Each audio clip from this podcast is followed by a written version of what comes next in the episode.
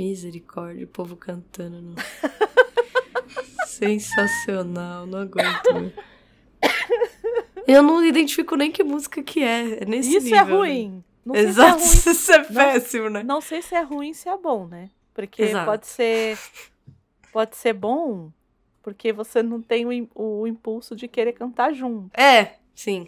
Porque seria minha cara cantar junto, sabe? Eu sei. É algo que eu faria facilmente. No meio do programa eu, eu, can- eu cantaria. Ai, Deus.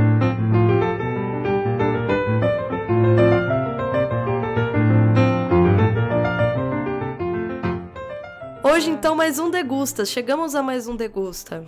Com coisas vindas da nossa cabeça criativa. Era isso que eu ia falar. A Andrea, ela vai atingindo os níveis. Ela me mandou assim: veja se pode ser isso. Eu falei: misericórdia. Como que eu vou sair dessa enrascada? Aí soa aquela voz do, do, do narrador da sessão da tarde. Em busca de confusão, uma divertida aventura nesta quarta, na sessão da tarde. Grandes confusões. Vamos aprontar grandes confusões. Porque eu li a lista que a Andrea criativamente me enviou. Eu falei: meu, tô ferrada. Aí ao invés Ah, de eu não falar. é assim também não, vai. "Ah", não, vocês vão ver. Vocês vão ver o que a André aprontou hoje nessa sessão da tarde. Porque quando eu li, eu falei, ah, não vou achar nunca. E não vou achar isso. Não vou conseguir achar. E aí, ao invés de eu também falar, não, imagina, vamos, vamos fazer outro tipo de, de lista. Eu falei, vamos, tá bom, tá ótimo, vamos sim, vamos nessa. Eu gosto assim das pessoas que abraçam a minha loucura. Exato. Não estamos aqui à toa, não é mesmo? Não. Nossa, não, não chegamos onde chegamos à toa. Então eu abraço a pessoa que abraça as loucuras de Andréia. E nós temos aqui hoje cinco indicações de é, histórias ou produções que nós listamos e vamos compartilhar com vocês. Acho que tá uma melhor que a outra. Já, já falo que as minhas, elas oscilam entre é, aquela produção confortável, aquela coisa gostosinha, estilo sessão da tarde, até sei lá. entendeu?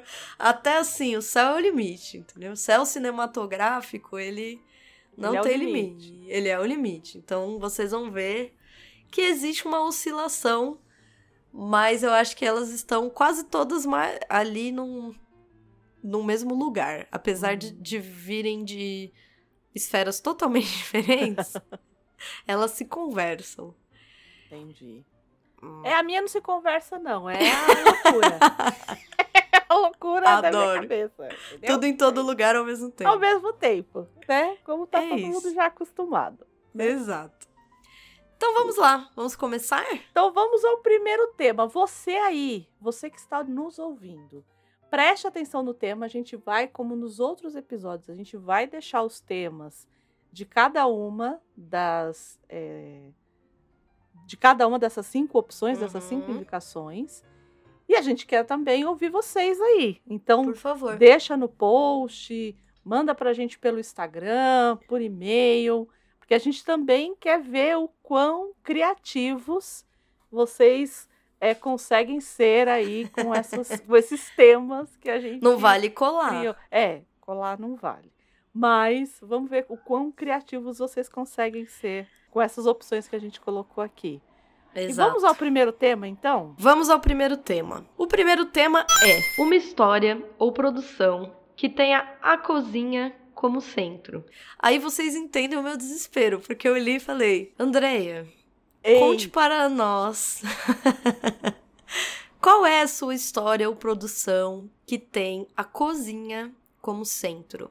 A minha não poderia ser mais clichê do que Júlia, Julie e Júlia. Porque eu quero, Não, Andreia. porque é o mesmo. Não acredito. Eu sabia, gente, que isso ia acontecer. É a mesma? É a- exatamente Ah, é porque a gente tem que lembrar, gente, que Eu sabia que isso ia acontecer em algum degusta. A gente tem que lembrar que a gente, eu mando as listas, né? A gente, a gente faz, eu mando, Isso. a Gabi vê, incrementa e tal, os temas. E aí depois disso, cada uma faz o seu tema Sigilo. guardadinho. Sigilo. E isso, só pra na hora do programa, na hora que a gente grava o programa, é que a gente sabe. Não acredito. E eu ainda dei uma dica pra Andréia. Eu falei, ah, ela não vai colocar, porque senão ela ia ter me falado alguma coisa na hora. Porque eu peguei e mandei uma mensagem assim para a dona Andréia. O tema era uma cozinha como centro, né? Uhum. Mas aí pensei, gente, não sei, existem filmes que se desenvolvem muito em torno da cozinha também, Isso. né? E aí até cheguei a ter algumas ideias, mas falei, nossa, eu adoraria falar de Julie Jean. É, Julie Jean, ó. Julie, Julie e Júlia. Isso. E aí pensei, And... aí mandei a seguinte mensagem para a Andréia. Andréia, porque eu acho engraçado isso, que eu, eu tenho pra mim que a Andréia, ela é a dona da verdade, né? Então eu falei, Andréia, você acha que eu poderia, ao invés de, de, de pensar num filme com a- exatamente a cozinha como centro, como a gastronomia como centro? Aí Ela, sim, claro. Eu pensei, ah, já dei a dica. Vou falar de Júlia, que eu achei, achei que estava claro que eu tinha essa dúvida e não foi. Então, mas você só viu o filme, né? Eu vi o filme e eu comecei esse ano a assistir a série. Você viu a série? Não. Quer dizer, existe um. Eu tô falando da série, na verdade, da Julia Child. Não. Que Então, se chama Julia.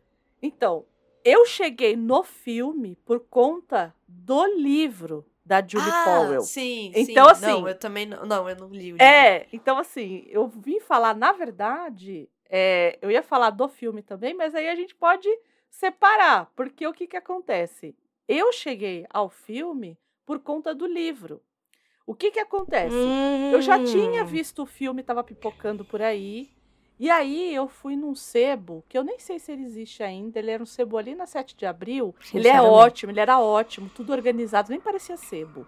Tudo organizado, as pessoas. Olha os elogios, né? legais. Nem, parecia ser. É, porque sebo normalmente é aquela bagunça. É, sim, não, aquele era tudo acúmulo. organizado e tal. E aí um dia eu tava lá, eu não vou me esquecer nunca, eu devo ter pagado uns 10 conto no livro. Eu Uhum. tava lá procurando uma coisa pra faculdade e vi na capa já tava cartaz do filme. Ah, eu sei qual é esse livro. Eu cheguei a vê-lo por aí. E eu nem Aham. gosto muito quando vem assim na capa, É, né? também não. Mas me chamou a atenção porque era a Amy Adams na capa e a Meryl Streep. Eu já tinha ouvido falar do filme, que o filme ia estrear.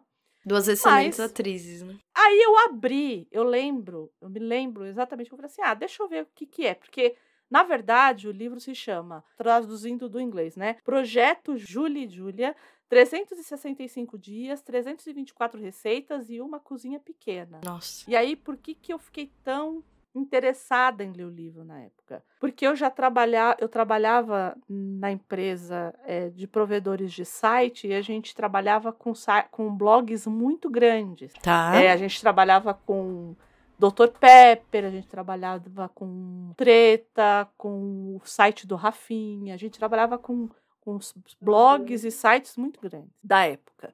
Uhum. E aí, é, eu queria entender, porque, na verdade, esse livro, primeiramente, foi um blog. E aí eu Isso. queria entender como que ela tinha jogado pro livro é, o que, as entradas que ela fazia no blog. A linguagem, A né? linguagem Uhum. e tudo mais. E aí, o que eu percebi, na verdade, é que virou crônicas ali. Hum. E aí, quando eu abri o primeiro, eu vou abrir aqui. Eu vou Ai, ler quero a muito primeira- saber como é. Uhum. e a, a primeira, a primeira coisa que ela coloca assim: dia 1, receita 1. Aí o título é: O caminho para o inferno é feito de alho, poró e batatas. Aí ela começa. Até onde sei, a única evidência capaz de sustentar a tese de que foi um, num momento de profundo tédio que Julia Child fez seu primeiro potage parmentier Nossa. e sua primeira receita desse prato. Segundo ela, o potage parmentier, que nada mais é que uma maneira francesada de dizer sopa de batatas, cheira bem, tem um gosto delicioso e é pura simplicidade. Trata-se da primeira receita do livro que ela escreveu. Julia admite que, se quiser, a pessoa pode acrescentar cenouras, brócolis ou vagens, Mas isso não tem muito sentido quando o que busca é a simplicidade. Pura simplicidade. Parece poesia, não? Realmente o que o médico recomendou. Mas não o que o meu médico recomendou. O meu médico, ginecologista, para ser mais exata, recomendou que eu tivesse um filho. Então ela começa, esse é o primeiro parágrafo. Nossa, uma linguagem muito interessante. Muito, né? Muito despojada, assim. É uma crônica. E cativante, né? Você Isso. quer continuar lendo. E aí eu falei assim: ah, vou levar. Eu li todo o livro. E aí o que, o que acontecia é, era. É, ela tinha alguns, algum, ela tirava alguns trechos de livros, tanto da Julia Child, de frases da Julia Child, ela começava, né, com, com alguns, ou do marido dela, mas eu tinha só essa parte, no livro era só essa parte é, dela falando das receitas e de como ela tinha, né, o que, as entradas que ela tinha feito no blog, era isso. Uhum, uhum. E aí no filme eles acrescentaram a biografia da Julia Child. É, eles fazem uma mescla entre a, o livro, porque quando a Julia Child escreve a, o livro dela de receitas é logo quando ela volta de Paris, né? Uhum, uhum. Eu, pelo que eu lembro do, do filme, é isso. Eles fazem um, uma montagem biográfica da época uhum. que ela uhum. Estava lá. Então ela foi entrando em contato com as receitas e vai montando essas receitas que mais tarde a, a Julie Powell, né, usa, uhum. pro, usa pro livro. Eu assisti o filme há muitos anos, porque na verdade ele é um filme, eu acho que 2009, 2010, né? 2009, é. Então eu lembro que eu era bem menina, assim, quando eu assisti. E eu acho que foi uma das primeiras vezes que eu entrei em contato com esse universo. Era uma época que eu acho que não tinha tanto quanto tem hoje esses reality shows de culinária. Uhum. Até alguns muito bem desenvolvidos, como Chef's Table. Eu acho um dos melhores documentários de chefes renomados. Na época não tinha isso, né? Então eu lembro quando eu assisti, eu achei extremamente interessante, porque tem uma cena. Porque quem faz a Julia Childs é a Mary Streep. Uhum. E aí acho que logo no começo do filme, quando ela vai sentar para comer com o marido, ela pede. Que é o Stanley Tucci, que eu sou completamente que é apaixonada é por aquele homem. Ele é ótimo. Eles estão, acho que, num restaurante francês, não lembro. E ela pede um prato, que eu também não lembro qual é.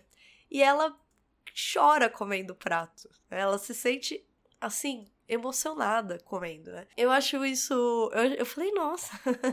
eu lembro de eu assistindo pensando, nossa, né? As pessoas choram comendo comida. É... Sabe, pra, pra, pra Gabi de, sei lá, 18, 17 anos, isso era algo bem diferente. Uhum. Então eu, me, eu achei fascinante. Hoje em dia é um universo que eu amo. Eu amo cozinhar, eu amo comer, comer bem, experimentar algumas coisas que eu não conheço, é, assistir, assisto todos esses reality shows, de churrasco, de, sei lá, do que aparecer lá na minha Netflix eu assisto. Então eu gosto. E aí eu lembro que esse filme, ele é muito. Eu acho que você descrevendo o livro, eu consigo enxergar que é bem semelhante ao filme, porque chega uma hora que a narradora é a Julie. Uhum. E ela de fato assume um pouco essa linguagem da que você leu pra gente aqui. Isso, isso. Que é uma coisa crônica, um pouco isso. do cotidiano, né? De e, e, de fato, eu não tinha parado para pensar, são 200, 324 receitas? Isso. Em um ano, misericórdia. É isso. É cozinhar quase todos os dias. É. Ou, sei lá, fazer mais de uma em um dia, né? Mas mesmo assim. É. É, muita coisa, né? Nossa, não, e tem umas receitas. Eu imagino que tenham receitas cabulosas ah, o, aí. O próprio aquele bife bourguignon que exato. todo mundo fala que tem que ficar duas horas cozinhando. Cozinha mil anos. É, exato. em fogo baixo e biriri Eu acho que, que a gente sabe, né, da Julia Child, eu sei muito pouco, eu sei o que esse filme acabou mostrando pra gente ali, porque no livro, no meu livro daqui da, da o Julie Julia, quem faz a introdução é a Rita Lobo. E ela faz um que paralelo legal é, ela faz um paralelo dela com uma, uma cozinheira que eu acho que você não deve nem saber quem é, que é a Ofélia. A, a gente Ofélia. teve a uhum. nossa uhum. Julia Child, claro. Aqui, que foi a Ofélia. Sim. Tanto que era a maravilhosa cozinha de Ofélia. Então ela faz uma introdução ao livro pegando essa nossa memória afetiva da Ofélia. E eu acho que a, a Julia Child, ela entra nesse lugar ali na, nos Estados Unidos, né? Assim, eu não conheço tão bem a biografia da Julia Child, mas do que eu já consumi sobre ela, tem esse, docu esse documentário. Na verdade, é uma série dramatizada, né? Que chama Julia. Uhum. É, ela tem completa na HBO Max, para quem tiver hum. interesse de assistir. Eu sou super fã da HBO, porque tudo que eu assisto da HBO eu acho incrível. Eu também. E é, essa série, gente, tá assim, fenomenal. Porque a Julia Childs, ela, ela era uma pessoa muito particular. Como ela vai pra televisão, ela inaugura um modo de fazer televisão que hoje em dia é muito recorrente. A gente falou, eu quando eu falei do filme, que eu tava dizendo, ah, na época que eu assisti não tinha tanto programa de culinária, mas já tinha muito, né? Uhum, uhum. Antes dela não existia isso de cozinhar na frente da televisão, de descrever a receita que você está fazendo, de selecionar as receitas, o posicionamento da, das câmeras, a forma com que ela fica na frente da da tela, o que ela vai dizer, como ela vai dizer, é, todo o preparo. Hoje em dia a gente está acostumado já a ver Ana Maria Braga. Uhum. Que ela, de, ela começa com uma panela, daqui a pouco já tem uma panela no forno que ela vai tirar, e aí ela já vai servir na outra panela. Então, todos esses timings da preparação do produto, do, do que você vai preparar, do prato que você vai preparar, tudo isso não existia. E a Julia Child, ela. Primeiro que ela é feita pela Sarah Lancashire. Não sei falar o nome dela. Hum. É uma excelente atriz, assim. Eu achei. Eu achei. Se vocês procurarem na internet, existem cortes de, de, de cenas da Julia Child nos programas. E ela tem um humor muito interessante.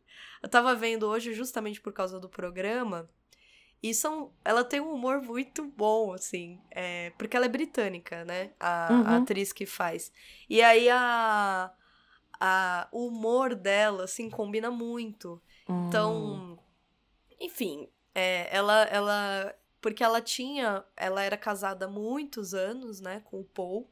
Eles uhum. têm uma uhum. relação aparentemente de extremo companheirismo. Isso. É, é e uma vida até.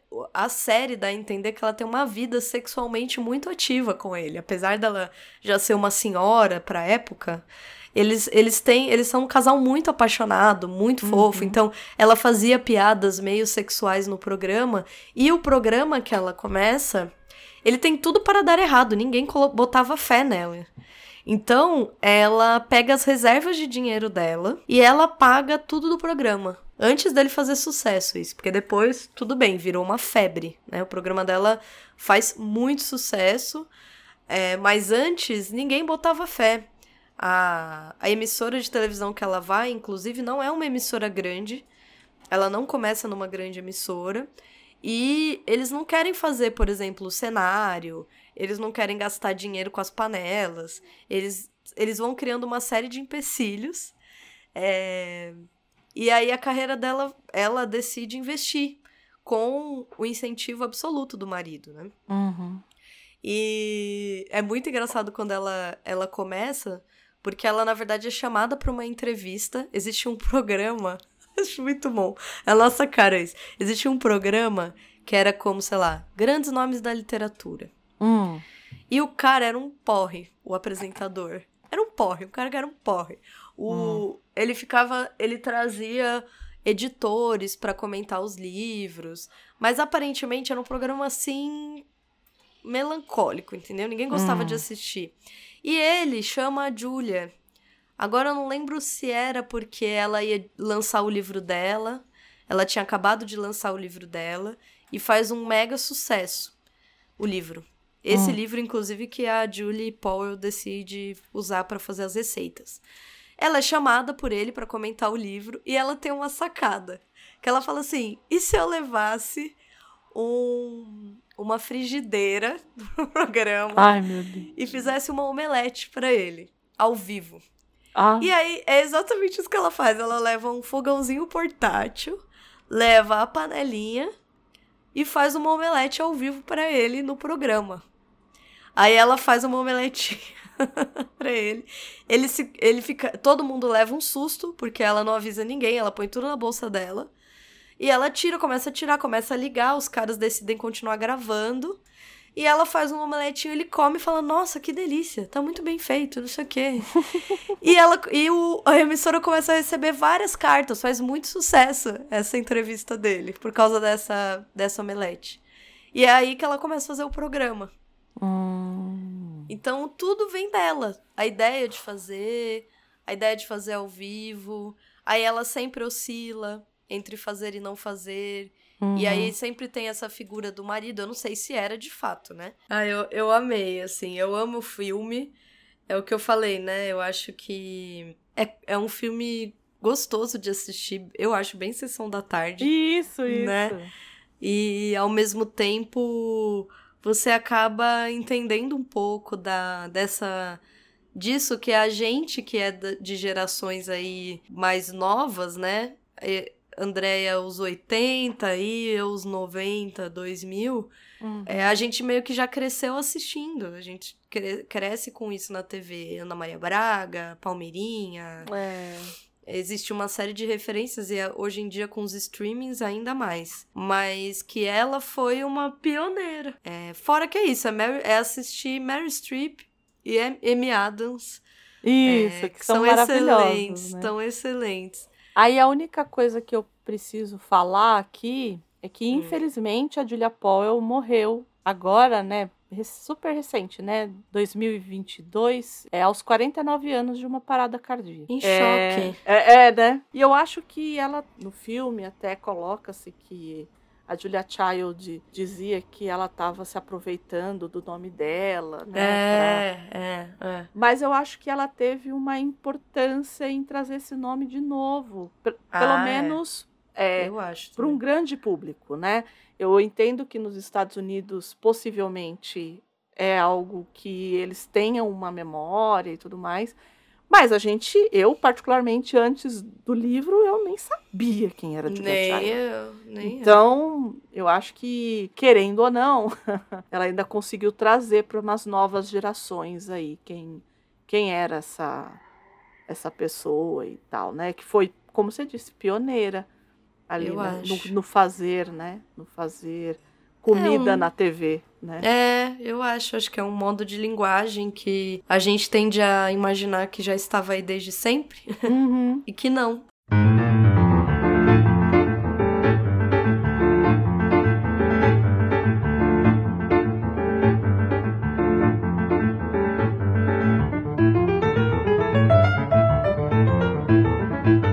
É o nosso segundo tema é uma história ou produção que traga uma saga familiar. Fala aí. Fala aí. Vai, é sua vez. Fala aí, Gabi. Eu escolhi um filme de um diretor que eu gosto muito. Esse foi uma das minhas indicações que eu cheguei a olhar programas anteriores porque eu fiquei com medo de já ter trazido.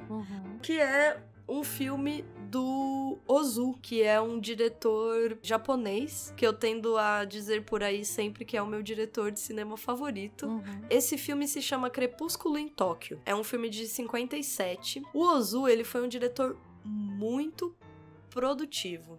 Acho que ele teve mais de 50 filmes ao longo da carreira dele. Ele participou do cinema desde o cinema mudo japonês até começo ali dos anos 60, que é quando ele morre. Eu gosto muito do, do cinema do Ozu, porque ele tem um tipo. Primeiro que a temática dele é uma temática que eu gosto, que é assim, a mais cotidiana possível. É, são sempre dilemas familiares que trazem à tona uma série de questões. E aí, nos anos 50, ele faz uma série de filmes que tem ou nomes de estações do ano, ou mudanças do sol, que nem esse tem é Crepúsculo em Tóquio. Uhum. Então, o crepúsculo como esse momento dúbio, que você não sabe se é noite, se é dia, que está claro, mas não claro o suficiente para você enxergar. E está escuro, mas também não tá é, aquela escuridão. Nesse filme, é, é assim: é uma grande família com inúmeras questões. O filme começa com a filha que volta para casa do pai, divorciada, fugindo, entre aspas, aí, de um marido abusivo. O marido dela é alcoólatra. Isso na década de 50? 50, Hum, vai vendo. tá. O filme, ele é inteiro... Porque, por, aí, por que que eu gosto do Ozu? Eu acho que ele tem uma capacidade de trazer temas muito sensíveis, é, com muita delicadeza. É, que é algo que eu acho extremamente difícil de ser feito. Então, por exemplo, tem essa filha que está fugindo do marido abusivo. O marido dela é alcoólatra, bate nela, impede ela de ver os amigos, a família. Aí ela pega, foge pra se divorciar, ela volta pra casa do pai. E o pai já fica assim, né? Porque ele já, enfim, ele é um senhor tradicional Uhum. ali, é, japonês, né? Já um senhor. Então ele já fica assim, no começo do filme, ele fica o tempo todo dizendo: "Ah, mas você tem certeza? Não dá pra tentar?" Do tipo, ele é essa pessoa, né? A irmã dela, dessa moça, ela tá grávida. Ela engravida do namorado, eles ainda não são casados. E logo no começo do filme, ela vai conversar com o namorado, conta que tá grávida, e o namorado some. Hum. E aí começa essa grande trama, esse grande drama, É. esse melodrama, que é a vida dessa família. Porque aí as duas moram ainda então com o pai. Ela não quer contar pra nenhum dos dois que ela tá grávida. E nesse meio tempo, não bastasse tudo isso, a mãe delas, que elas achavam que estava morta, reaparece na cidade, em Tóquio. A mãe volta e procura por elas e diz: Não, eu não estava morta. Eu me separei do seu pai, eu fui embora. Eu deixei vocês. Então, assim, a receita do melodrama. Sim. Só que quando você assiste o filme, tem cenas de, por exemplo, discussão e, e baixaria, que é o que se espera de um filme desse, mas elas são pontuais. Acho que a grande carga dramática tá nos diálogos, tá na forma com que cada um, todas as personagens do Ozu têm uma profundidade imensa. Então, cada uma das irmãs tem uma personalidade, tem uma forma de lidar com essas questões todas. Cada uma delas lida com a questão uma da outra de formas diferentes. As duas rejeitam a mãe, mesmo a mãe tentando muito um perdão, Uhum. né? Mas à medida que o filme avança e essa família inteira amadurece, os arcos, vamos dizer assim, das personagens vão se desenvolvendo, você vai acompanhando a mudança de cada uma delas, porque todas elas mudam. Do pai, a mãe e as Uhum. irmãs. E cada um deles toma decisões muito fortes. Eu não vou dar spoiler, né? Uhum. Mas cada um deles toma decisões muito fortes. E isso acontece porque o Ozu, principalmente depois que o Japão perde a guerra, o Ozu, ele faz uma espécie de retrato dessa dissolução, vamos dizer assim, cultural japonesa, dessa grande implosão de valores. Hum. Porque o fim da Segunda Guerra, pra quem não lembra, vem junto com uma humilhação dos japoneses, né? Porque o era rei, né, que falava, o imperador, Imperador. imperador, ele teve que fazer uma fala E ninguém ti- nunca tinha ouvido a voz do imperador. porque o imperador era visto, ele não só era visto como era de fato fomentado, que ele era é, divino, Uhum. ele era filho de uma divindade, acho que da deusa do sol, alguma coisa assim. Então ninguém nunca tinha sequer ouvido a voz dele. Então ele teve que fazer uma gravação pública e dizer então. Eu não sou filho de nenhuma divindade. Eu sou um mortal. E nós perdemos a guerra. Isso é um momento de transição cultural, de mudança, de conflitos gigantes. E aí você tem essa. Acho que são cinco ou seis filmes do Ozu que são essencialmente isso. Cada filme tem um conflito, um grande conflito familiar, sempre do núcleo familiar. Eu acho que ele é muito perspicaz na forma com que ele conduz. Porque tem tudo pra ele cair em padrões é, patriarcais, sei lá, Uhum. machistas e tal. E ele não cai. Eu não sei como. É, é, Na verdade, eu sei como. Ele era uma pessoa, possivelmente uma pessoa com um pensamento muito progressista. Uhum. Mas ele, fa ele faz isso com uma delicadeza, ele consegue retratar todos os pontos de vistas e é um cinema ao mesmo tempo muito realista. Além de tudo, ele, ele inaugura algumas formas de fazer cinema que vai inspirar uma série de diretores depois. É, o Wes Wenders, Uhum. Wes Anderson, uma série de outros grandes diretores de cinema se inspiram no Ozu. Por exemplo, ele faz uma coisa que é ele coloca a câmera bem na frente do ator e quando tem um diálogo, ele finge que a câmera que tá na frente do ator é o outro que ele está conversando. Então é uma câmera frontal que a gente fala, né? Uhum. Como se eu e a Andréia estivessem conversando e uma, uma hora a câmera filma a minha cara, outra hora a câmera filma a cara da Andréia, né? De frente. De frente, de rosto. Então, à Uhum. medida que eu falo, eu olho pra câmera, a hora que a Andrea fala, ela fala pra câmera, mas é como se eu e ela estivéssemos dialogando.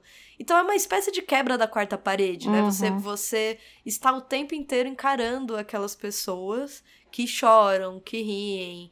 É, tem muitas cenas cotidianas e o Ozu, ele, o pessoal diz que ele é o, o diretor do vazio. Uhum. Porque entre uma, uma cena e outra, pra ele não fazer uma transição de cena brusca, que é um corte pra outro corte, ele coloca cenas vazias. Ele, ele filma, por exemplo, o corredor da casa por alguns segundos. Uhum. Do ponto de vista do chinelo que tá no chão. Aí daqui a pouco, da, pra outra transição, ele filma o bully que tá fervendo água no fogão. Eu acho que ele tem uma característica familiar, sabe? Uhum. Muito grande, assim, desse núcleo familiar. O Japão, de- desse período, não sei se hoje em dia é assim, mas nesse período, as pessoas ainda sentavam no chão, né? Tinham aquela, aquele hábito de, por exemplo, a, a mesa tá no chão, né? Aquela deitarem, dormirem no chão, a cama no chão.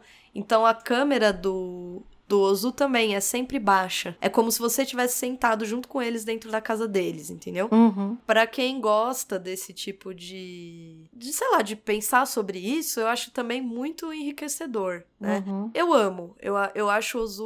o- todas as personagens são muito antagônicas. É, nenhuma delas é um grande herói, uma grande heroína. Todas elas têm contrapontos, todas elas são complexas e todas as circunstâncias são muito atuais. Eu li a sinopse e poderia ser hoje. É. É, são, são dramas que existem que são muito humanos, muito universais. É lindo, gente. Eu recomendo vários. Esse foi o que mais me chocou dele. Eu assisti alguns já. Esse eu acho muito forte pela questão do aborto. Eu achei um tema muito delicado. Quando eu comecei a assistir, eu falei, Ih, Uhum. onde isso vai chegar? Porque a tendência é, Uhum. né, uma grande condenação categórica do aborto ou da, do ter um filho fora de um, de um casamento padrão. Uhum. E eu acho que ele ele consegue desviar de uma com muita elegância, assim, ele consegue encontrar um caminho que é óbvio, não é o caminho do uhul,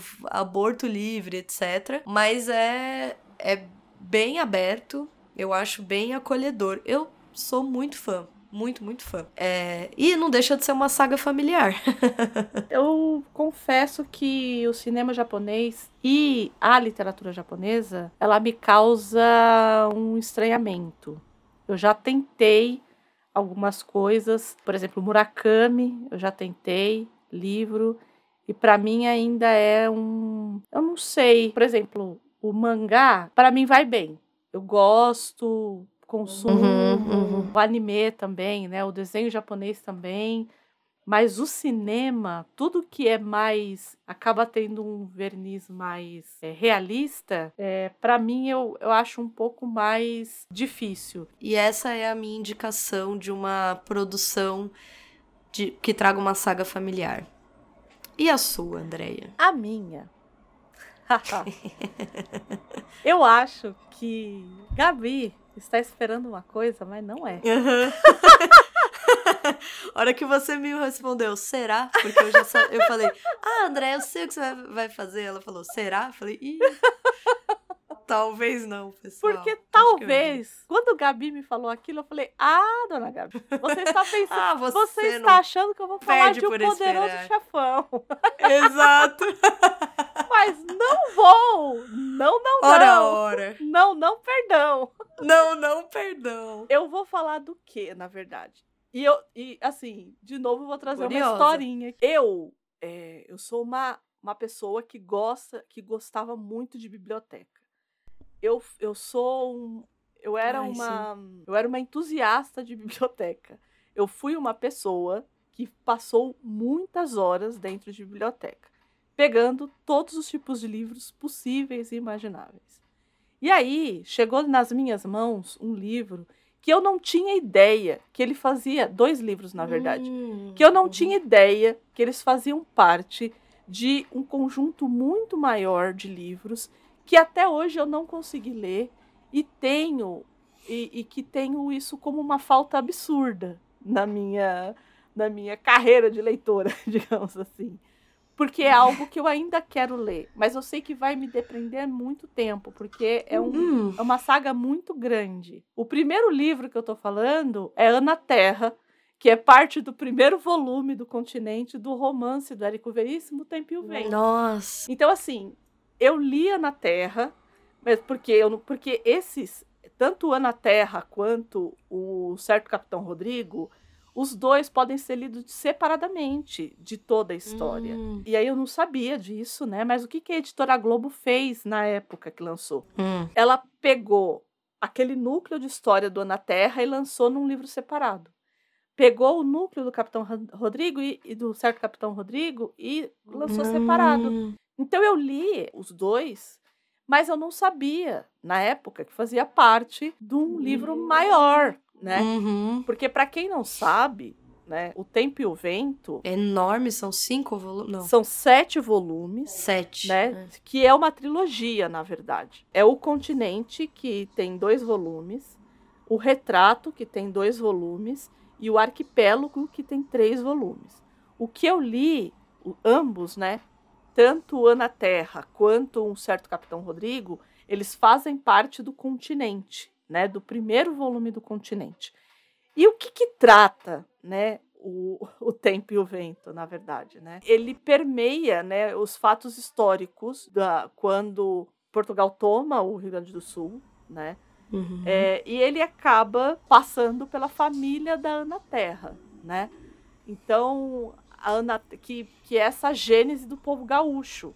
Então, assim, na verdade, quando você fala do Tempo e o Vento, você está falando de uma saga familiar que dá origem, que é uma origem meio mítica, enfim, desse dessa, desse povo, dessa região ali, né? A ideia, acho que era mais ou menos essa. Ai, que interessante. Em né? Ana Terra, ela era filha do Pedro Terra e ela se apaixona por um rapaz ali e essa terra ela é tomada por esses paulistas que chegam ali por conta desses portugueses que acabam adentrando ali, tem paulistas no meio, e ela acaba acaba sendo até as terras dela acabam sendo invadidas e ela perde essas terras e ela grávida do Pedro Terra. O Pedro Terra, depois, né, ali no certo Capitão Rodrigo, o Pedro Terra vai ser o pai da Bibiana, que vai ser Hum. o a, que vai se apaixonar pelo Capitão Rodrigo e que ali já vai ter as, aquelas outras guerras ali. É, Então, Aham. assim, ele vai contando a história da família Terra e da, e da família Cambará, intercalando a história do Rio Grande do Sul. E a escrita, como é? É maravilhosa. Eu sou muito, muito, muito fã do filho dele, né? É, Uhum. toda, toda vez que eu tenho muito medo, eu sempre falo pra minha mãe, eu falo, ai mãe, toda vez que fala assim, morreu, eu já fico, ai meu Deus, não seja o, Luiz Fernando Veríssimo, não seja o Luiz Fernando Veríssimo. Porque já é, tem, tinham dois autores vivos que eu era muito, que eu era uma, uma grande fã, que era o, o João Baldo, e Uhum. que quando o João Baldo morreu, eu fiquei assim, desolada. Nossa. Eu acho que coi- vai acontecer uma coisa muito pior com o Érico Veríssimo. Eu conheci o Érico Veríssimo, o Érico Veríssimo não, o Luiz Fernando Veríssimo. Eu conheci o, Uhum. o Luiz Fernando Veríssimo antes do pai, né? Então, porque eram crônicas, foi, acho que deve ter sido a coisa que eu mais li na vida, foram as crônicas e tal. E aí, quando eu vi Érico Veríssimo na capa, eu falei, ah, vou ler. Deve ser irmão, sei lá.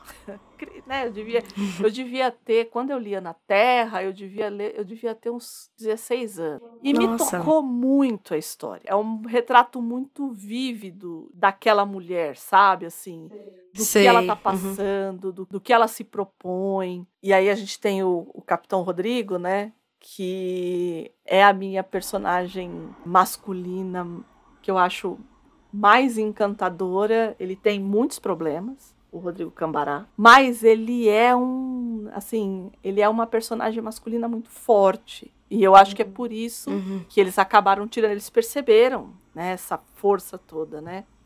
Aí eu vou ler só um, primeiro parágrafo ali para vocês entenderem quem é esse Rodrigo Cambará. Toda a gente tinha achado estranha a maneira como o capitão Rodrigo Cambará entrara na vida de Santa Fé. Um dia chegou a cavalo, vindo ninguém sabia de onde, com o chapéu puxado para a nuca, a bela cabeça de macho altivamente erguida e aquele seu olhar de gavião que irritava e ao mesmo tempo fascinava as pessoas. Devia andar lá pelo meio da casa dos trinta, montava um alazão, trazia bombachas claras, botas com chilenas de prata e o busto musculoso apertado num dolmã militar azul, com gola vermelha e botões de metal. Tinha um violão a tiracolo. Sua espada, apresilhada aos arreios, rebrilhava ao sol daquela tarde de outubro de 1828. E o lenço encarnado vermelho, né? Uhum. Que trazia ao pescoço esvoaçava no ar como uma bandeira.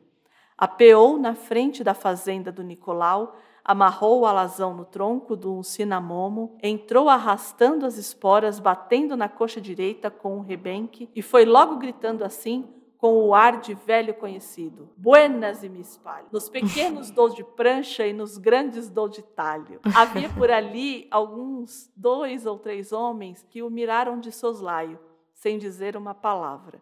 Mas, de um canto da sala, ergueu-se um moço moreno que puxou a faca, olhou para Rodrigo e exclamou: Pois dê!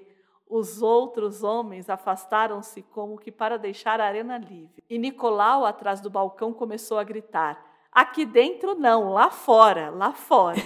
Rodrigo, porém, sorria imóvel, de pernas abertas, rebenque pendente do pulso, mãos na cintura, olhando para outro com um ar que era ao mesmo tempo de desafio e simpatia. Incomodou-se comigo? perguntou Jovial, examinando o rapaz de alto a baixo. Não sou de briga, mas não costumo aguentar desaforo. Ô bicho bom! Os olhos de Rodrigo tinham uma expressão cômica. Essa aí sai ou não sai? perguntou alguém do lado de fora, vendo que Rodrigo não desembainhava a adaga. O recém-chegado voltou a cabeça e respondeu calmo: Não sai. Estou cansado de pelear. Não quero puxar arma pelo menos por um mês voltou-se para o homem moreno e, num tom sério, conciliador, disse: Guarde a arma, amigo. E aí vai. Então, assim, é encantadora a prosa. Perfeito, Bar. É encantadora a prosa do Érico Veríssimo. E ela é fácil, é uma prosa gostosa, né? Gostosa mesmo. E ela vai te envolvendo, né? E aí eu não sabia eu não sabia que fazia parte. Então, assim, eu estou recomendando partes de um livro maior. Eu estou recomendando Ana Terra. Até hoje ainda é vendido assim. Se você for lá na Amazon, você vai ver que tem Encontra, um livro assim. separado Ana Terra e o Um Certo Capitão Rodrigo. Teve algumas adaptações, desculpa, é. algumas adaptações. Uma tá no Globoplay, que quem faz o Capitão Rodrigo é o Tarcísio Meira. Tem outra na Netflix, que na verdade era um, uma série que foram três episódios exibidos na Globo recente, mas que virou um filme que tá na Netflix, que quem faz o Rodrigo Cambará é o Tiago Lacerda. Na primeira versão, a Ana Terra é a Glória Pires e na segunda versão é a Cléo Pires. mãe e filha fazem ali a, a Ana Terra.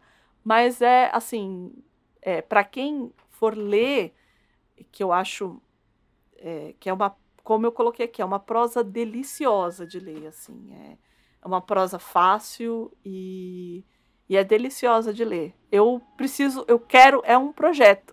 É, eu um preciso projeto. ler. É, eu quero ler o Tempo e o Vento inteiro, mas eu preciso precisa de tempo, eu acho, para se ler como se deve. É, eu tenho ascendência sulista, né? Eu teria que eu teria que por honra aí ler. Acho uma ex- excelente indicação. Eu lembro um pouco das adaptações Uhum. e quase comprei. Acho que faz um ano, dois, quase comprei. Aí eu pensei exatamente como você. Falei, não, é um projeto. Quando eu for comprar, quero comprar pra sentar e, e me dedicar, né? Ler e tudo, e entender, assistir com calma essas adaptações, fazer esses, essas Aí, quem conexões. sabe um clube do livro futuro aí, uma leitura compartilhada. Exato, quem sabe aí, ó. Ó, ó, Digam, gente. digam se vocês encarariam o tempo e o vento.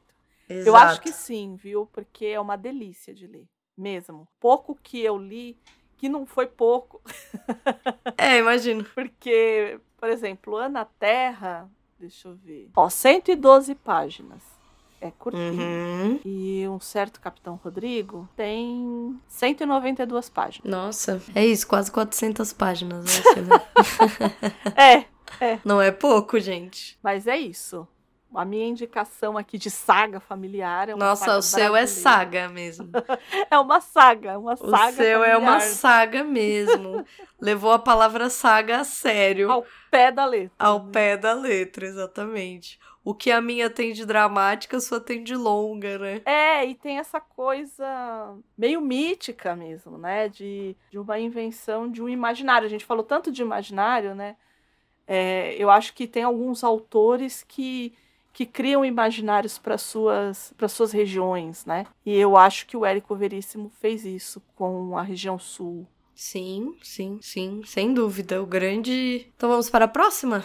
Bom, uma história ou produção que se passe no inverno. Bom, primeiro que eu fiquei assim, bom, será que tem alguma alguma produção brasileira que se passa no inverno? Não, não tem. Não tem, porque o Brasil sempre tem essa coisa do, do tropical e do não sei o quê. É. E eu fiquei, puxa, eu fiquei pensando nisso depois, né?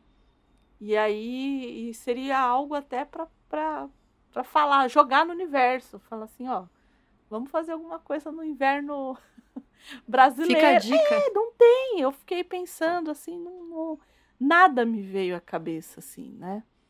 Eu falei, bom, então não vai dar, a gente vai ter que ir para um pro inverno, pro inverno é, ou europeu ou americano. Outros é. hemisférios aí. E aí, é, esse esse filme é um filme. Esse filme ele não é um filme sobre o inverno, mas ele se passa Tá. num lugar, ele se passa no período do inverno e ele e a, o lugar onde o lugar onde se passa, ele está um eterno assim, ele é muito lúgubre. Então, ele mostra Ah, eu tô até com Ah. medo. Eu estou falando de A Colina Escarlate. Ai, não, não é um dos meus, ainda bem. Ai, nossa, mas ai, sua cara, eu fiquei feliz que é a Colina Escalar, Escarlate. Isso, porque é um filme Escalarte. que... Colina Escalate. Escalate. porque é um filme que... é, ele- eu acho que ele foi pouco entendido na época que ele foi lançado. Porque eu ouvi muita gente falar assim...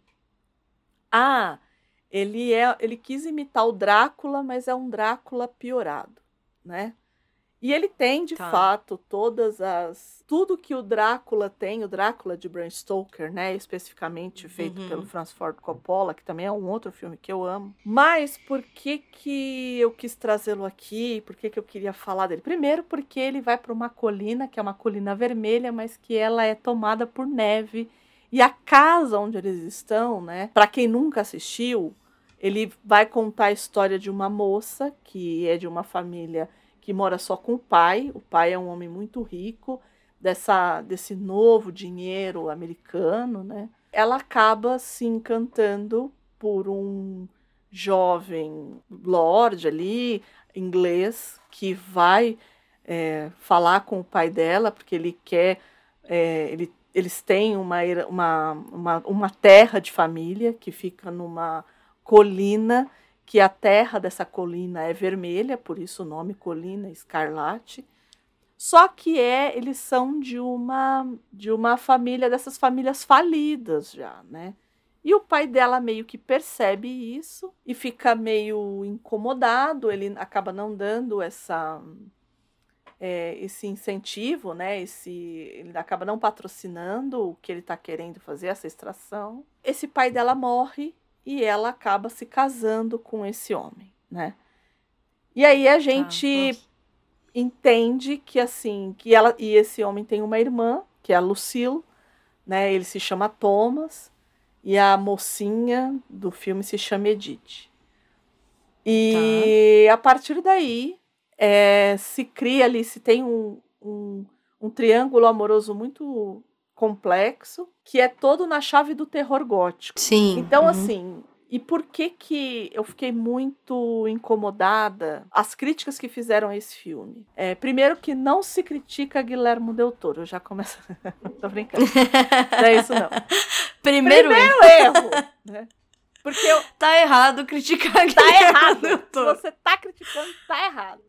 Exato. No livro dos pecados, do Livros em Cartazes, está lá escrito: você está Você errado errado. se você. Mas é, eu acho que tem uma, uma coisa que as pessoas. Não é que não entenderam, mas eu acho que ele. E ele falou isso no Twitter.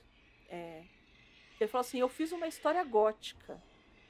E, e ele meio que faz uma ode à literatura de fato. Então ele vai falando. Essa Edith, ela é uma escritora, ela se interessa por fantasmas, porque ela vê o fantasma da mãe dela desde quando a mãe dela morreu.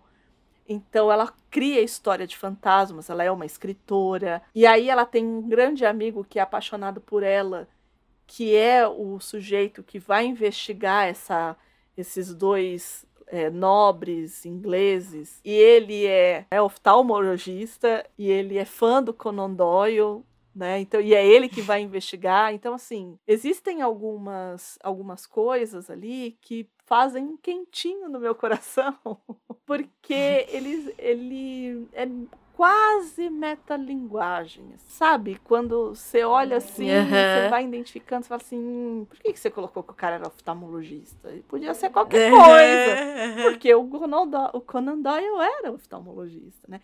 E ele coloca na estante dele o Sherlock Holmes, aí até a, a atriz principal que é aquela aquela atriz que eu acho ela esquisitíssima, que é aquela Mia Was sei lá o nome dela, que é a branca, branca, a que fez Hum, o que sei. fez a Alice. É, eu acho ela esquisitíssima, né? eu só acho que ela só faz esses papéis e eu não consigo engolir muito ela. Eu acho que aí é um problema porque eu não consigo O estilão dela. e eu não talvez, consigo sei lá. engolir ela muito como essa mocinha em perigo, não- Sei. co- como aham. essa moça. Eu entendi o que ele quis fazer com ela ali, mas eu não consigo engolir ela como essa essa heroína gótica, entendeu?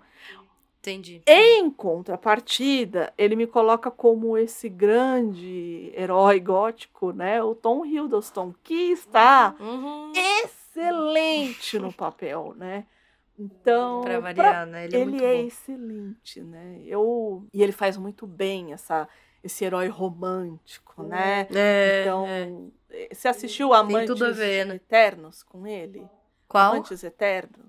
Sim. então, ele sim. faz muito bem esse Faz. Como combina, combina né? Com demais ele. assim. com ele, né? Também acho, combina muito com E- ele. E não fica hum, é, marcado, assim, não fica.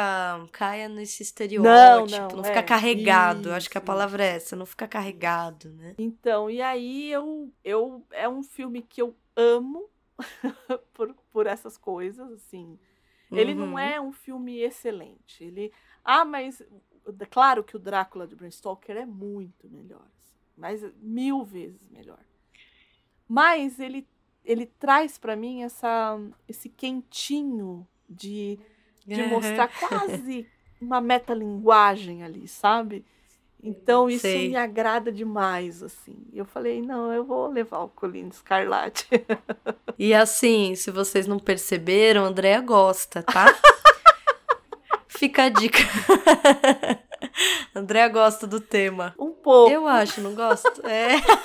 Eu acho, tem pra mim só um aqui que. pouquinho. Tem um pouquinho que a Andrea gosta levemente desse tema, pessoal. É a minha Sim. vez, é isso? Eu vou voltar para a sessão da tarde.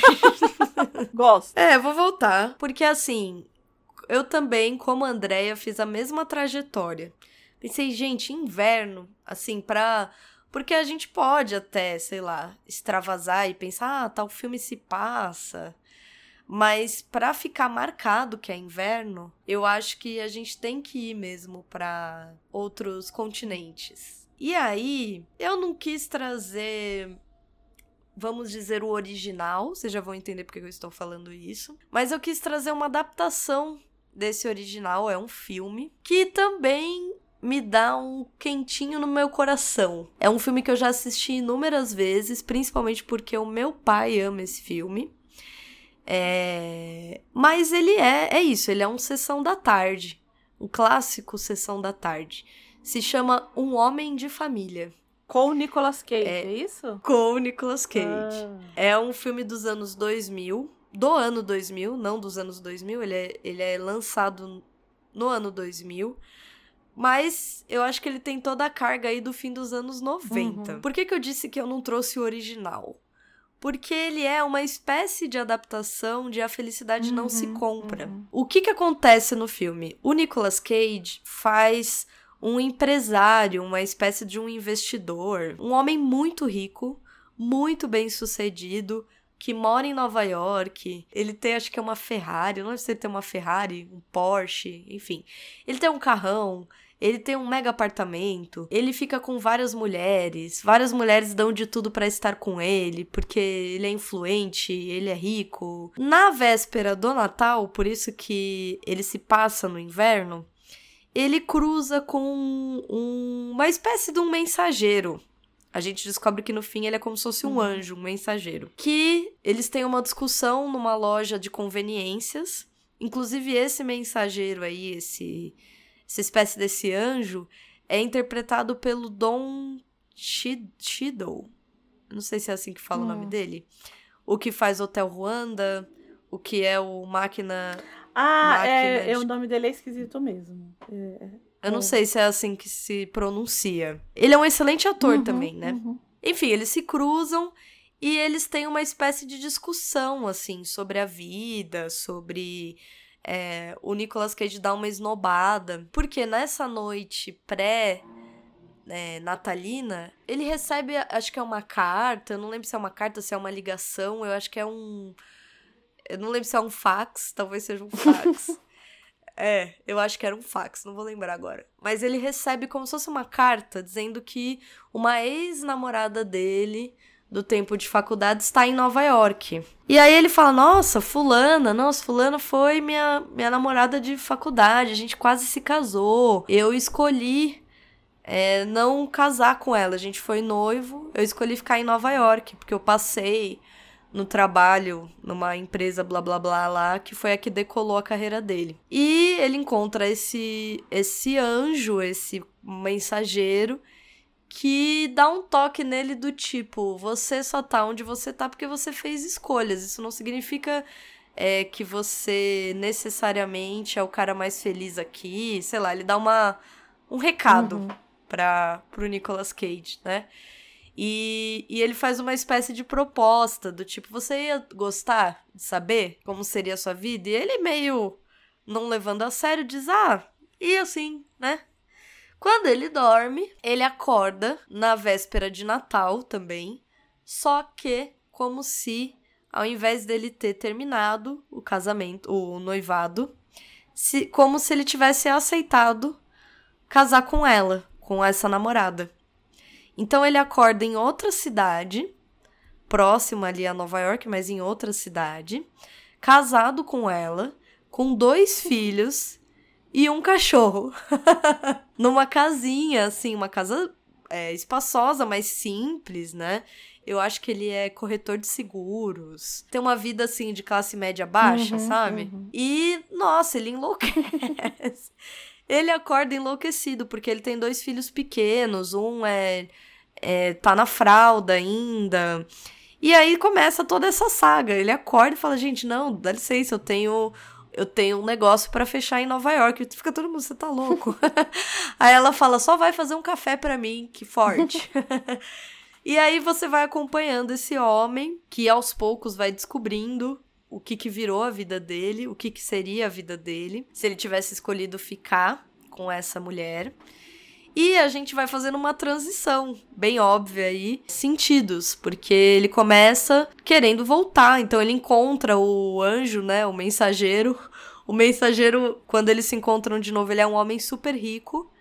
E aí ele entra no carro do desse anjo, né? E ele diz: "Cadê minha Ferrari?" e o cara diz: "Não tem Ferrari", né? Aí ele, ele entende que ele voltou lá, ele fica, não, eu quero voltar pra minha vida, me devolve minha vida, não sei o que. Ele falou, não, você vai ficar aí. E ele começa aos poucos a se afeiçoar a essa vida. Ele começa a ver o quanto aquilo preenche a vida dele, o quanto aquilo dá sentido para a vida dele, o quanto aquilo dá objetivos, constrói laços, dá para ele vivências que são muito preciosas, que são muito únicas. De forma que quando ele começa a se afeiçoar mesmo, o anjo volta e diz: "Tá bom, você já aprendeu, já viu aí, acho que você aprendeu. Você pode voltar para sua vida. E ele implora para não voltar. Ele diz: "Imagina, não, eu eu gostei, eu quero ficar, tá tudo bem eu consigo pagar minhas contas, eu tenho duas filhas lindas, a minha mulher é espetacular. Eu não quero voltar. Ele diz, não, você vai voltar. E eu lembro muito dessa cena que ele. É, ele sabe que se ele dormir, ele vai voltar para a vida dele de Nova York. Então, ele faz de tudo para ele não dormir. Ele, a mulher dele vai dormir, ele fica em pé. Ele vai na sala, aí ele põe gelo na cara, aí ele senta, ele levanta, até que chega uma hora que ele não aguenta e dorme. E aí não vou contar o fim, mas tem esse lado da felicidade não se compra. Mas é isso, se passa no inverno, tem sim a moral da história. E é um filme, é, acho que até meio saudosista para mim. Faz muito tempo que eu não revejo. É isso, eu me lembro de eu assistir com meu pai incontáveis vezes. A gente tomar, comer pipoca assistindo. É um filme bem gostoso, sim, né? É, eu, hoje em dia, inclusive, ele está na Prime Video, para quem quiser procurar, quem tiver aí os streamings, uhum. pode procurar na Prime Video que tem.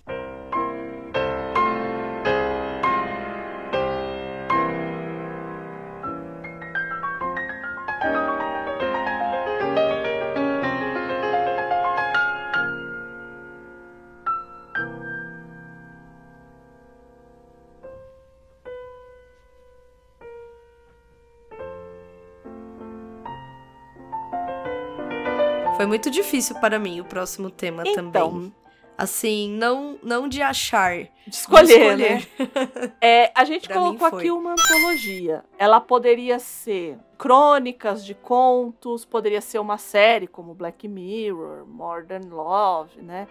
É, ou filme, né? Tipo Relatos Selvagens, Cudarinho ou Grande Hotel. É, antologia é essa mescla aí de histórias que podem podem até ter um tema em comum, mas não tem correlação. Isso, foi muito difícil.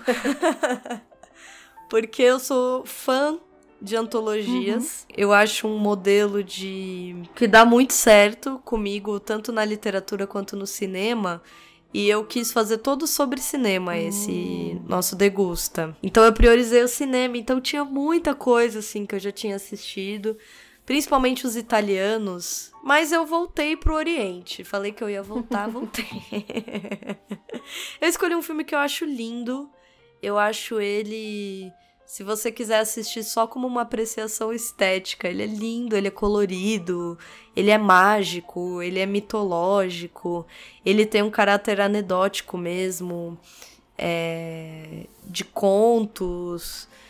E ele é um show, porque ele é um, um, um, compilado de oito histórias pequenas. E uma mais interessante, diferente que a outra. Tô falando do filme Sonhos, do Kurosawa, hum. do Akira Kurosawa. Ele é um filme de 1991. Eu acho que ele é muito rico. Eu acho que é um dos filmes, de novo, aí, mais ocidentais uhum. do Kurosawa.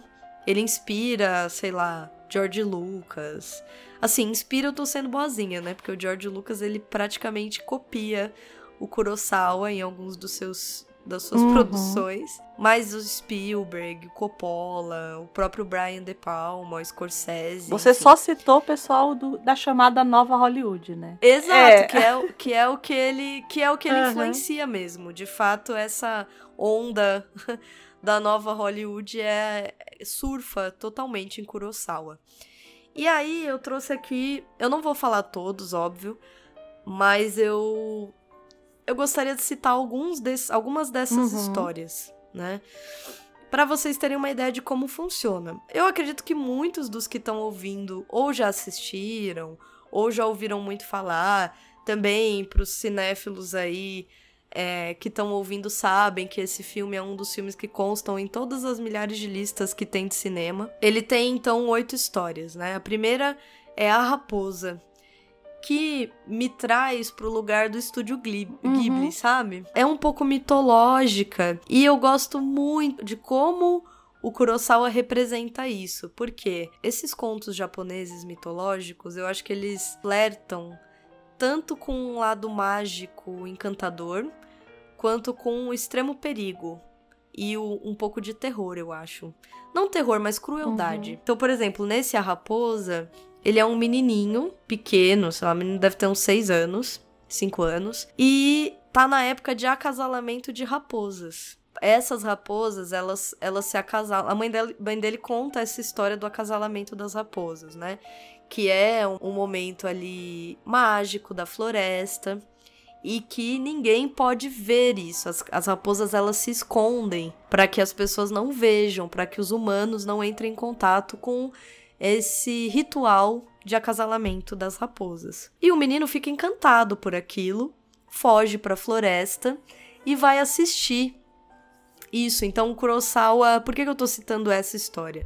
Porque o Kurosawa representa as raposas como pessoas que estão em trajes coloridos. Elas colocam uma espécie de máscara ou touca ou sei lá, algo na cabeça que representa como se fosse a raposa, né? Essa, esse ser da floresta. Então é lindo você ver um cortejo no meio da floresta, um menininho pequenininho ali espiando. Eu não vou dar spoiler da história, né? Mas depois aí ele volta pra para a mãe, a mãe percebe que ele foi ver, as próprias raposas percebem que ele está vendo. E ele é, ele sofre uma espécie de maldição por, por ele ter ido tanto desrespeitado a mãe quanto visto esse esse ritual mágico aí que é proibido para humanos. Mas eu gosto muito dessa história porque é isso, ela é visualmente bonita. Você assiste e você é isso, acho que dá a sensação do estúdio Ghibli de que você se transporta para esse universo. É lindo. Aí a próxima história se chama O Jardim dos Pessegueiros. Tem A Nevasca. Tem O Túnel. O Túnel é uma história que eu acho linda. Assim, intrigante, no mínimo. Começa com, sei lá, um capitão, um soldado, alguém do exército japonês, atravessando um túnel. Dá a impressão de que ele tá voltando para casa você fica com essa impressão de que ele tá cansado uhum. do fim da guerra. E aí ele, ele entra nesse túnel, é, aparece um cachorro, um cão nesse túnel que começa a latir, a ser um pouco agressivo. E aí ele vai andando cada vez mais rápido e ele sai, né, nesse clarão assim. E aí quando ele sai, ele vê uma uma tropa, né? Ele vê um um conjunto de, de soldados, de combatentes que estão ali em posição de sentido para ele, aguardando como se fosse ordens. Hum. E aí ele olha esses soldados, os soldados olham para ele, ele olha para esses soldados, e aí ele começa a reconhecer nos soldados os soldados que eram dele. Hum. E aí você, aí você se toca, né? Quando ele reconhece, é, você se toca que eles estão mortos. E, de novo, tem um pouco dessa delicadeza, né? Então, ele tenta um pouco conversar com esses soldados. Ele percebe que esses soldados estão um pouco. Não, não se tocam que estão mortos, acham que ainda estão em guerra. E ele meio que não sabe o que fazer é, com, com essa tropa que tá ali.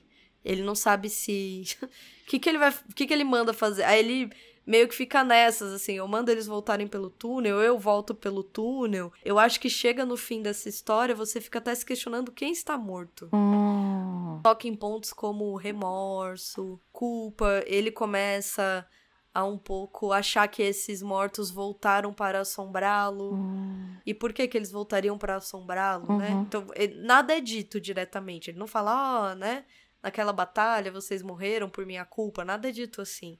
Mas você se toca que, que ele tem uma espécie de medo, de horror desses, desses, desses fantasmas. E eu acho que chega a tal ponto de angústia que você se questiona até se não é ele que tá morto, entendeu? Você fica um pouco.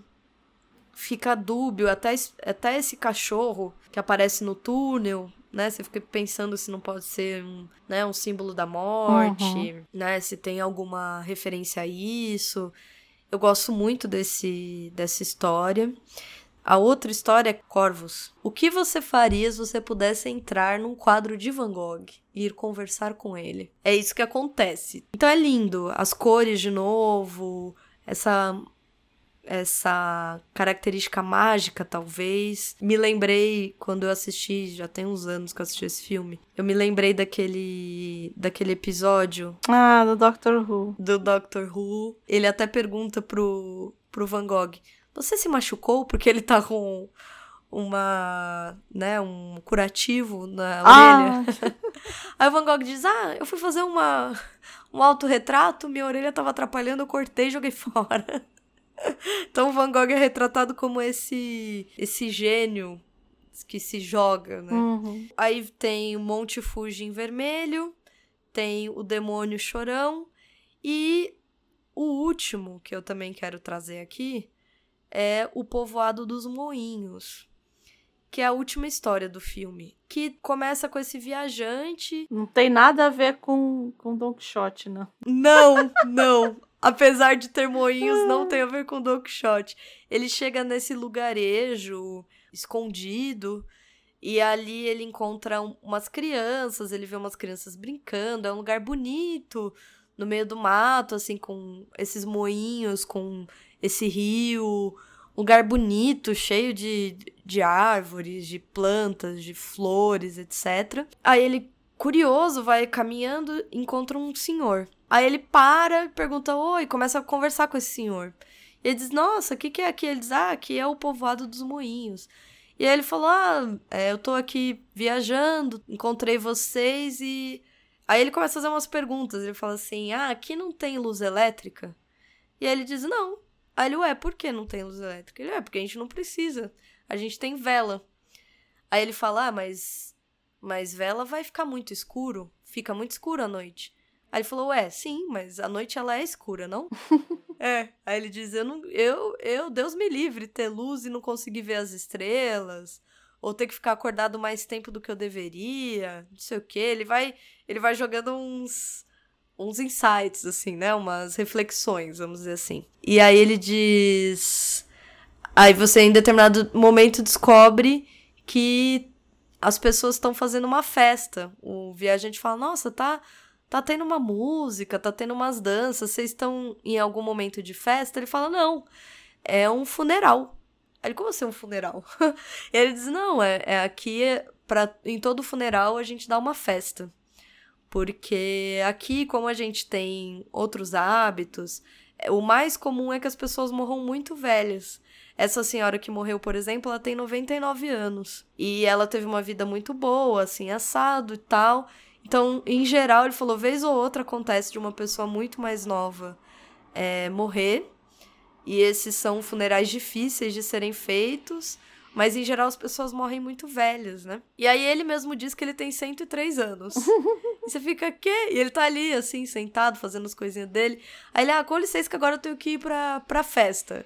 Aí ele se veste também lá de uma roupa colorida.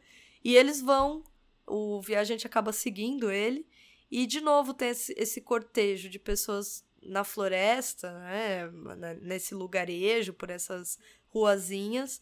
Também, assim, com tambores, é, chocalhos, instrumentos de sopro, roupas super coloridas, caminhando, cantando. É lindo. É assim, o filme inteiro, é, cada uma das histórias rende uma conversa. Eu não quis falar todas, porque são oito. Mas é um filme que é poético. Eu acho que é uma antologia mesmo. Uhum. E, e que mescla, assim, esses elementos da que a gente pensa como cultura oriental, que hoje em dia já é quase sedimentado, né? Como, ai, eles são sábios, eles sabem é, lidar com a natureza sem explorá-la. Uhum. Traz um pouco de tudo. Eu recomendo, assim, para quem não assistiu até agora, vai e assista. Para quem já assistiu, reassista. É bem poético, dá boas conversas e é lindo de assistir, assim. É, você pode assistir esse filme apenas por contemplação. já vai ser, já vai valer a pena, porque ele é bonito, vale a pena. Vale muito a pena. ah, bom, eu peguei. Agora a gente vai sair do Japão e vamos para a Inglaterra. Diretamente do Japão para a Inglaterra. Para a Inglaterra.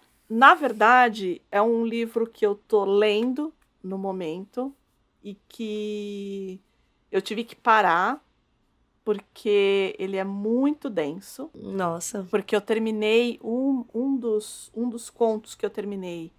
Ele é um conto muito denso e eu acho que eu preciso processar, que é o Iluminações, que é uma coletânea de contos do Alan Moore. Hum. Ele foi recém-lançado pela editora Aleph aqui no Brasil. Tá linda a edição. É, a Aleph, assim como a Dark Side, faz um trabalho lindo, né? De principalmente interno, assim, dos miolos e tal. E aí, o que, que eu tenho para falar da escrita do Alan Moore? A gente está muito acostumado com o Alan Moore como roteirista de quadrinhos e tudo mais. E o texto do Alan Moore, ele é um texto muito denso, ele é um texto truncado, ele é um texto por vezes, como é que eu vou, escatológico, é um texto que ele, ele exige um pouco do estômago do leitor em alguns momentos, mas tirando esse, esse primeiro impacto da escrita, hum. ele vai te levar para lugares muito parecidos com os quais a gente foi para ver de vingança, é, para Watchmen. Sei. Uhum. É um livro de contos, ele é bem gordinho, assim.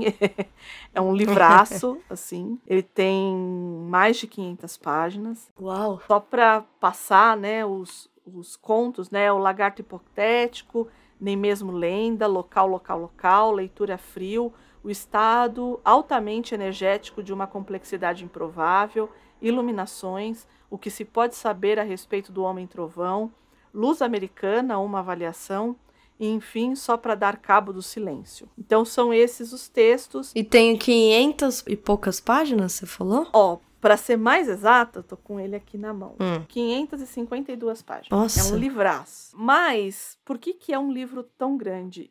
E é sobre essa história que eu quero falar, na verdade. O que se pode saber a respeito do Homem Trovão. É, não sei se vocês acompanharam, acho que muita gente acompanhou, todas as, todas as problemáticas do Alan Moore com a indústria de quadrinhos e algumas coisas que o Alan Moore acabou dizendo a respeito de como o cinema absorveu esses heróis e como essas pessoas que consomem esses heróis no cinema estão sendo infantilizadas.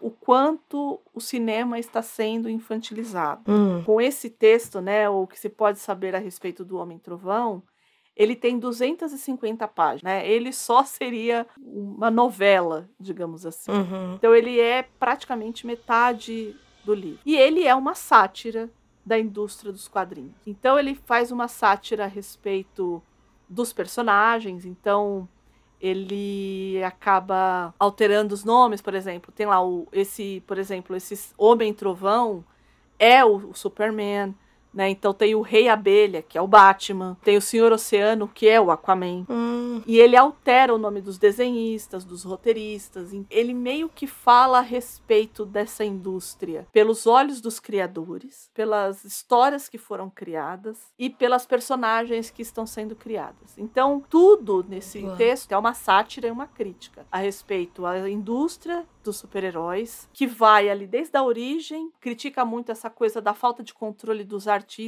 sobre os seus personagens, tem uma crítica sobre essas fórmulas que eles usam até acabar e também tem qual que é o efeito dessas narrativas sobre a cultura, né? E sobre essa formação de quem consome. E assim, e vai ter muita gente que fala assim: ah, eu não aguento mais o Alan Moore, o Alan Moore só critica, o Alan Moore só xinga. o Alan Moore só fala bobagem. O Alan Moore, olha, eu sempre brinco, né? Eu sou fã do Neil Gaiman, mas o Uhum. Alan Moore é gênio. É, né? Não tem nem como comparar. Então, se esse cara que fez o Manifesto Superman com o Watchmen, Transforma o Dr. Manhattan num filósofo, Ele é um- praticamente. porque o Dr. Manhattan, Ele enlouquece. ele é um deus. É. Então o Dr. Manhattan se aliena, autocentrado e autocontido, porque o resto é tudo medíocre, é a mediocridade. Então quando ele faz isso, que é o chamado Manifesto Superman, e aí você pode dar a leitura que você quiser, né? Esse homem que veio do céu para salvar você, por quê? Tipo, então. Mas assim, leiam por sua conta. Fiquei com vontade, fiquei te ouvindo, fiquei com muita vontade. É tanta coisa que a gente quer fazer, né? Pois é.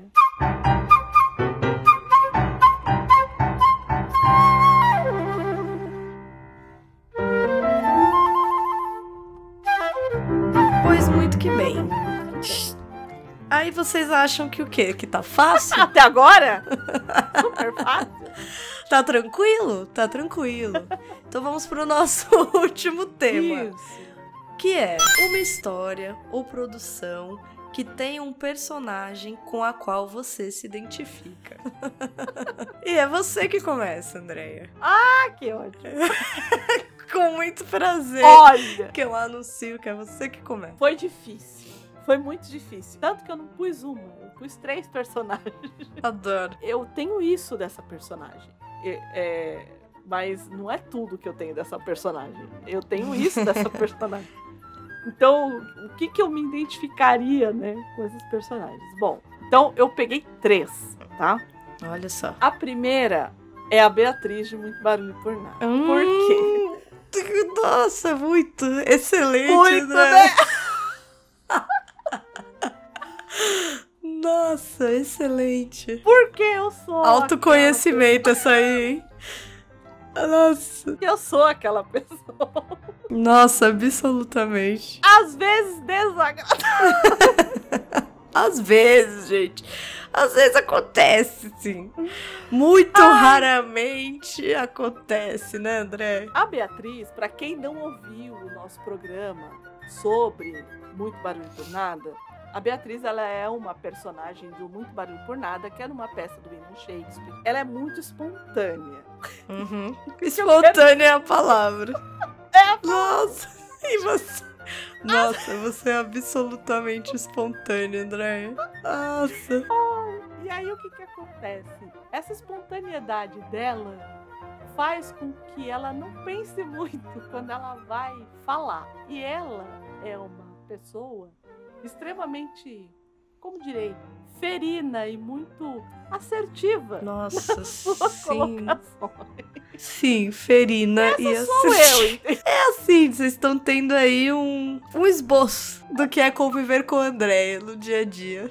Se já não bastasse isso, né? Existe uma série da BBC chamada é, Miranda, que é feita pela Miranda Hart. que é uma série que assim é uma série cômica né? A Miranda Hart pra mim ela é uma ela é uma excelente comediante. E ela é grande desengonçada e ela tropeça e e ela tá dançando a, a saia cai e eu sou eu sou desastrada nesse nível. Eu acho que tem algumas coisas nela que não porque ela ela beira um a- a alguma por conta dela ser muito grande e muito desengonçada, mas ela é engraçada, então ela tem esse lugar do, do não adequado, de não se adequar.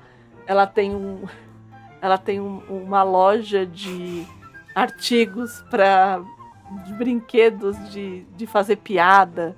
Então, é, é, é, é, um, é uma grande caricatura. Mas nessa coisa do sem jeito mandou lembranças, eu sou muito ela, né? Você vai tropeçar na rua, eu sou essa pessoa, né?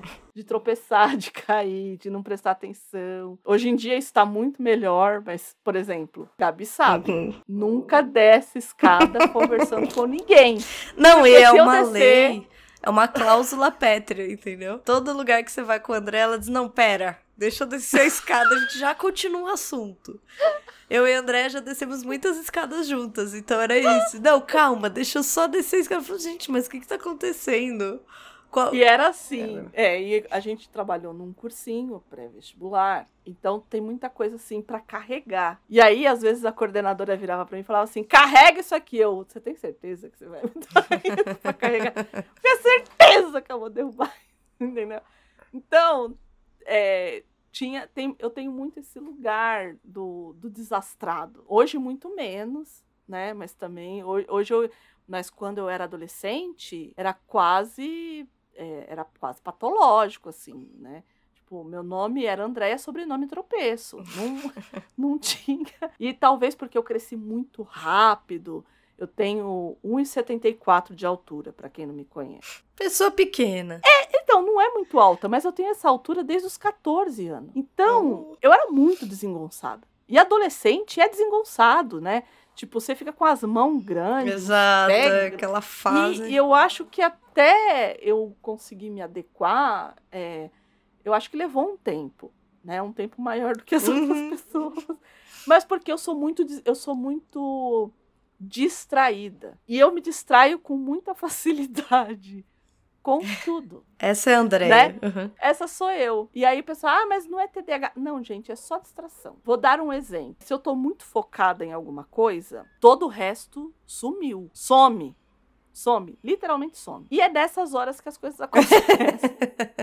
e a terceira personagem é a Eleanor, do Razão e Sensibilidade, que é um livro da Jane Austen. E aí muita gente vai olhar e falar assim, ué, mas hum. você é tão fã de Orgulho e Preconceito, você não acha que você parece Elizabeth Bennet? Sei lá. A Eleanor, da Razão e Sensibilidade do livro, ela é a razão. Hum. Ela é aquela que cuida da família, ela é aquela que se preocupa. A história toda é, é o pai das meninas morre dessa família. Para quem não sabe, na Inglaterra do período da regência, né, e, e mais para frente um pouco também. As mulheres não herdavam as propriedades, né?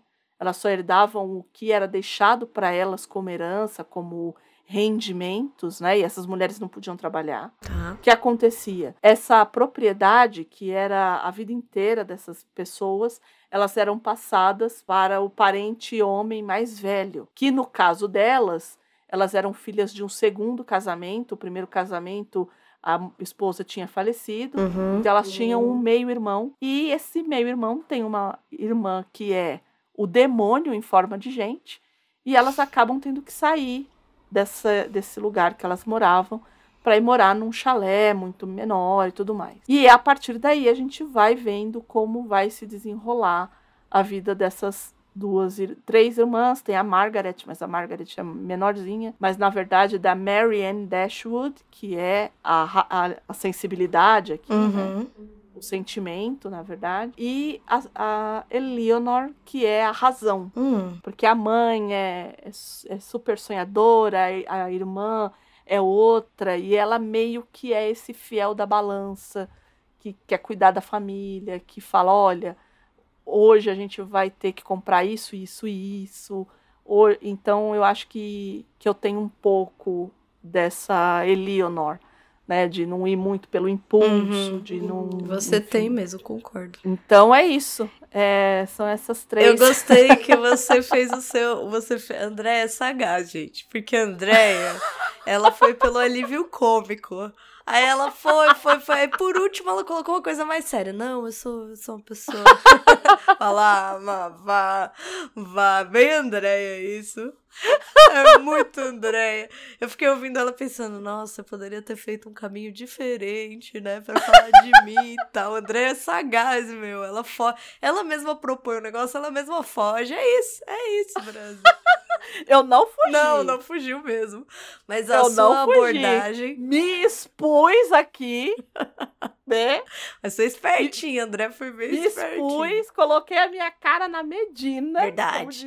Falou lá. até que cai de escadas. Não falem com a É. Andréia quando ela estiver descendo escadas. Não falem, gente. Não Isso é falem, bem sério. importante. Isso é muito sério. É, no meu caso, eu achei muito difícil. A Andréia também achou muito difícil. Uhum, uhum. E agora, ouvindo a Andréia, pensei que eu poderia ter feito aí um outro caminho na minha versão. Mas vocês vão ver que eu acho que eu acho que também foi uma, uma escolha compatível. A Andréia vai poder me dizer se tem a ver mesmo comigo ou não. E aí, assim, não, vou, vou ser muito sincero. O que aconteceu nesse caso foi. Eu lembrei de uma referência mais recente, Uhum. é, de um filme que, tá- que fez, eu acho que ainda está aí na boca do povo, Hum, e que se chama Tudo em Todo Lugar ao mesmo tempo. hum. Ai. Adoro. Ah. Porque minha vida ela tem esse aspecto, aquelas não. Eu vou falar de um personagem que é, eu acho, gente, que eu acho que o Waymond. Nossa, super é. é. Eu olhei e falei, gente, eu sou esse homem. Porque assim, É. o que que acontece? eu vou, eu vou primeiro falar sobre mim pra vocês entenderem por que que eu me, por que que eu me encontro com esse homem. Porque assim, eu tenho, eu acho que eu tenho um perfil, por exemplo, para as pessoas que me conhecem assim, eu sou uma pessoa que inicialmente eu sou meio quieta. Eu acho que eu sou meio tímida, não sou aquela pessoa que já chega chegando. Hum, hum. E eu acho que eu sou muito insistente em ser como eu sou. Principalmente agora que eu já passei de uma certa idade, assim, que a gente já tá madura, já dá pra dizer que é uma idade madura. Eu percebo que eu insisto em determinadas posturas da minha vida que me fazem ser muito diferente em vários lugares. E que, e que são estranhas, assim, né? Mas que no fim das contas acaba funcionando, entendeu? É, é mais efetiva, porque ela é mais resolutiva quando se resolve, mas ela é muito fora do padrão. E no caso de um homem, eu achei interessante. Porque é exato o oposto que se espera de um homem aqui, né? Uhum, É, uhum. O Waymond, eu até cheguei a ver uma. Na época.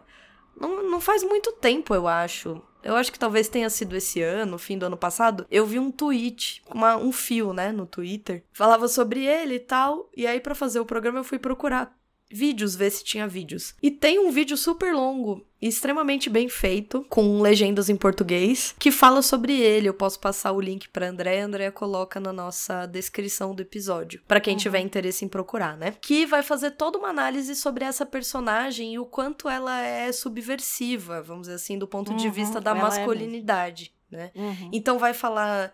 E- Eles citam, e aí eu pensei, ah, acho que o cara que fez o- esse Twitter ele deve ter se baseado nesse vídeo, que ele é bem anterior. Esse vídeo é de quando o filme lançou. Hum. E não deu crédito? Ai, ai, ai. Deveria, né? Porque a hora que eu É. assisti, a hora que eu terminei o vídeo, eu falei, nossa, tem assim 90% do que eu vi no do fio do Twitter.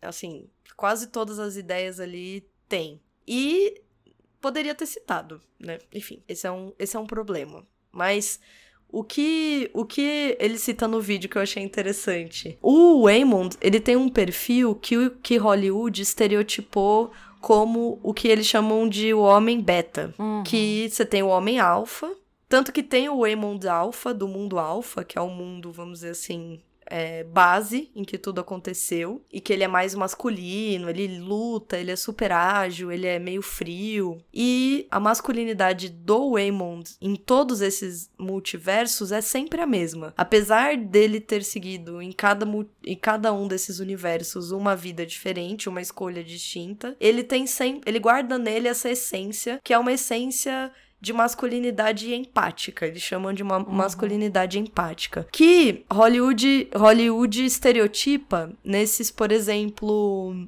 o Homem-Aranha. Que não à toa é o meu, o meu herói favorito. Que é esse Peter Parker, que é meio um loser. Ele não tem destaque. Aí, quando ele é picado pela aranha, ele descobre um superpoder e ele se torna essa pessoa, esse homem que se espera dele, que é um Uhum. homem mais ágil, um homem forte, um homem resolutivo. Ele dá o exemplo do Longbottom, do Neville Long- Longbottom, Sim, do sim, Harry sim, Potter, do por Harry exemplo, Potter. que são essas figuras masculinas de que Hollywood, acho que primariamente o cinema norte-americano, mas o cinema que a gente pode dizer vai mainstream, estereotipou como um homem loser, como o cara que não se adequa e que no fim. Que normalmente cai ali no alívio cômico. Isso. Ele sempre vai ser o alívio cômico, porque na verdade ele é meio atrapalhado, uhum. ele é meio meigo também. Ele, por ser empático, ele em geral gosta de conversar, de tentar resolver, e é tudo que não se espera do homem. E o Eamon, uhum. ele é isso. A gente começa o filme com essa personagem que é meio esquisita, até meio inocente, meio infantil. Uhum. É, que foge de conflitos, mas, por exemplo, logo de cara a gente vê que ele é o único da família que aceita a filha, por exemplo, porque a filha é um homossexual. Então, por exemplo, entre todos que estão ali, ele é o único que entende a filha. É, já começa assim. Mas depois, conforme o filme vai avançando, a gente vai explorando ali toda a, a, a, complexidade que tem esse filme, desses multiversos, desses, dessas múltiplas escolhas, a gente vai entendendo é, que na escolha final da personagem, e aí esse vídeo é muito interessante porque ele vai colocar o trecho daquele, daquele fim do filme, que ela tá subindo em direção àquele bagel, né? Que é um bagel, aquele uhum, negócio, uhum. aquele olho gigante que consome tudo pra ela combater, porque ele dá um piripaque ali, eles têm vários conflitos, e nessa batalha final, ele dá um berrão lá, e aí ele diz para todo mundo, né? Ele vira e diz assim: sejam gentis, e não sei o quê. E aí, meio que todo mundo. Porque é um clichê. A ideia do ser gentil, ela é um clichê.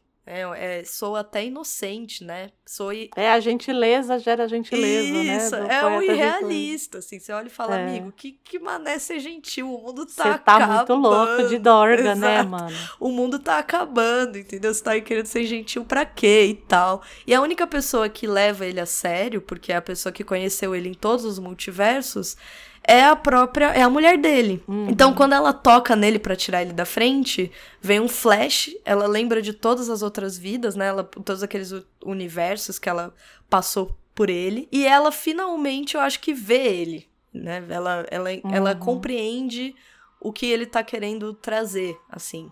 Porque, por exemplo, eu, é, lembra que ela, eles têm uma questão com aquela auditora? Que ganhou o Oscar, sim. que é a Jenny Lee Curtis. Lee Curtis. E ele é o que resolve com a. Uhum. É, por incrível que pareça, porque você não espera que ele vai resolver. Ele parece um paspalhão, né? Você olha assim pra ele e fala, ah, imagina. Sim. E é ele que resolve. Por exemplo, quando ela. Ela descobre que ele quer se divorciar dela. É ele que quer se divorciar dela. Quando aparece a primeira uhum. coisa no filme, você acha que é ela que quer se divorciar dele, né? Mas é. a gente descobre que é ele que quer se divorciar dela. Porque ele tem uma, uma espécie de consciência, vamos dizer assim, da realidade e de tomar esse tipo de decisão do tipo a relação não tá funcionando, entendeu? O que, que eu tô fazendo aqui? Que isso aqui não vai levar. Isso não deixa ela feliz, isso não me deixa feliz. Então ele, ele é uma pessoa que tem uma consciência muito grande. E aí, quando ela toca nele e tem esse flash de todas as vidas e tal, ela fala: putz, é verdade. É, talvez seja um caminho. E aí ela uhum. pega e coloca aquele terceiro olho na testa. Isso. que é o olhinho que ele colocava. Sim, em tudo, em né? Em tudo. E quando ela coloca esse olhinho, que ela vai subir a escada para chegar no tal do bagel lá em cima, bagel, sei lá como fala, ela vai enfrentando aquelas pessoas que vão vindo Nossa. nela. E para cada um deles, para cada uma dessa desses oponentes, ela vai dando algo que é, funciona como um consolo emocional para aquela pessoa. Cada pessoa uhum, tem uma questão, uhum. né? E cada, cada então para uma menina ela dá um cookie porque ela vê que a menina na verdade era uma criança que amava cookie, não comia cookie, sei lá. Então ela pega e dá um cookie na boca da menina, a menina senta. Aí pro cara que é um marmanjão, ela dá um, uma chupeta, sei lá. É para cada pessoa que, que vai enfrentá-la, ao invés dela lutar, dela bater na pessoa, ela faz uma leitura rápida com essa consciência que ela tem dos multiversos ela faz uma leitura rápida da dificuldade daquela pessoa e ela resolve o problema daquela pessoa de uma forma rápida, né? Ela consola aquelas pessoas e aí ela consegue chegar lá no Bagel. E é assim que ela salva a filha dela também, né? É, é acolhendo a filha dela, dizendo: tá tudo bem, né? E é muito. É, essa, essa personagem, ela é a única do filme todo que não muda. Ela é. Aí esse vídeo é muito interessante porque ele vai analisar o começo, o meio e o fim do filme.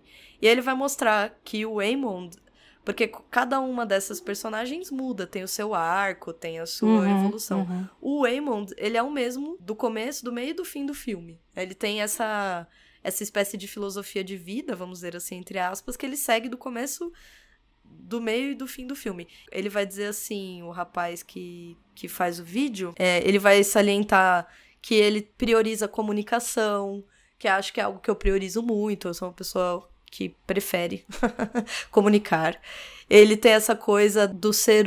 É, e tem uma cena que é quando ele é um. Ele é um empresário é, uhum, bem sucedido, uhum.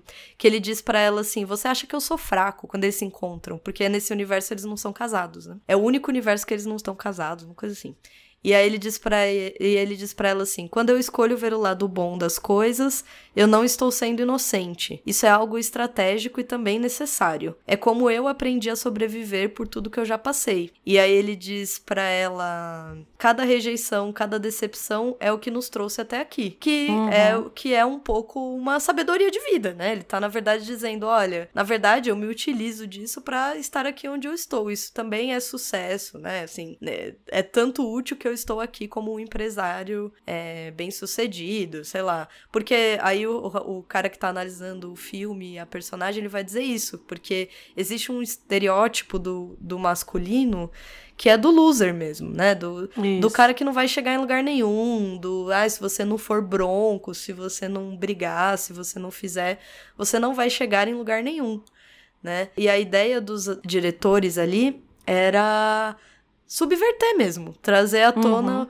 uhum. um, um, personagem masculino que não tivesse esses valores e que fosse, de certa forma, a chave, a resolução daqueles problemas ali, mesmo sendo insistente, né? Ele não desiste. Ele não desiste da, da filha, ele não desiste da mulher. Ele chega até a ser cômico, porque. Ele, é isso, apesar de ser ultra clichê, ele se transforma em algo concreto, né? Como uma, uhum. uma empatia um pouco ativa também, né? Um pouco do tentar resolver, do tentar demonstrar resoluções com aquilo. É isso, assim, eu não, eu não tive, obviamente, essa dimensão quando eu assisti ao filme a primeira vez.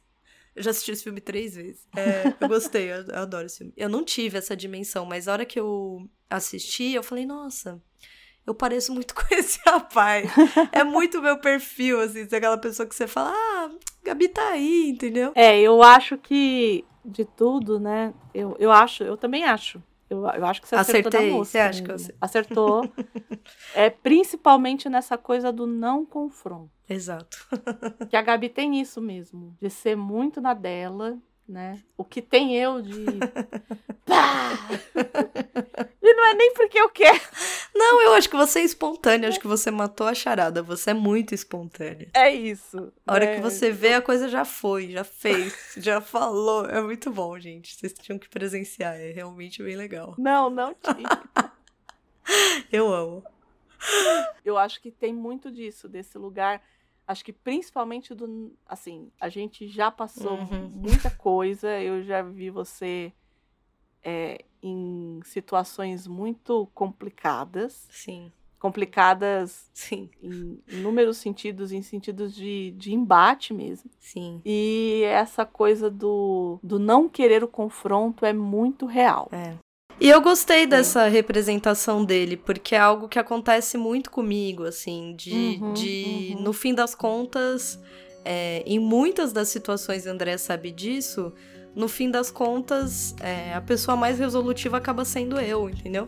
Uhum, uhum. Quando eu vi ele falando assim, no vídeo, né, ele falou assim o divórcio, no fim das contas, foi ideia dele, né? Uhum, eu falei, gente, é uhum, isso, entendeu? uhum. No fim das contas, É quem isso. resolve é ele, entendeu? Não é, não é, não é outra pessoa. Quem resolveu a coisa com a auditora foi ele, né? Então, contenção de danos, pessoal.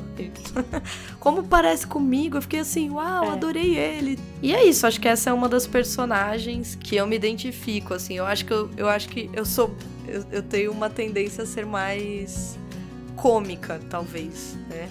Eu gosto muito de rir e tal, tô sempre fazendo piada de tudo, até, até da minha desgraça. Mas, de modo geral, eu, eu, eu lembro que eu assisti e falei, nossa, me identifiquei com esse, com esse moço. E é isso, fechamos? Fechamos! Gabi, muito obrigada. Como é que as pessoas vão dizer para nós as listas delas sobre os temas, as indicações que elas têm que fazer pra gente? Elas Como? Elas têm. Primeiro, façam as indicações. Segundo, façam as indicações como vocês preferirem.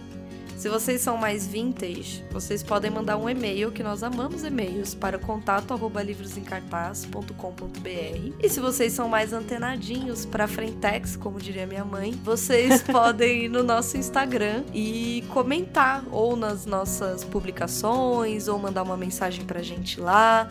É, aproveita e já segue a nossa página, que é o arroba livros em cartaz underline. Indica pros amigos de vocês, compartilha nossos stories e principalmente contem pra gente qual é a lista de vocês. Eu quero muito saber a lista de vocês.